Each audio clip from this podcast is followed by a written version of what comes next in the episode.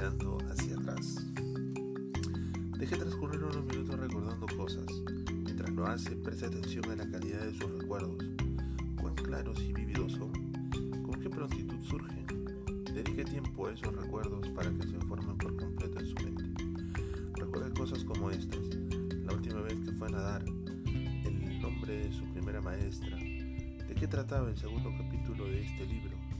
El nombre de la capital de Canadá el olor a ajo, por qué el cielo es azul, qué hizo cuando cumplió 12 años, alguna vez en que su memoria le sirvió para hacer algo, la raíz cuadrada de 16, qué ropa se puso ayer, la forma de una hoja de eucalipto, algún recuerdo que le llegue desde muy lejos.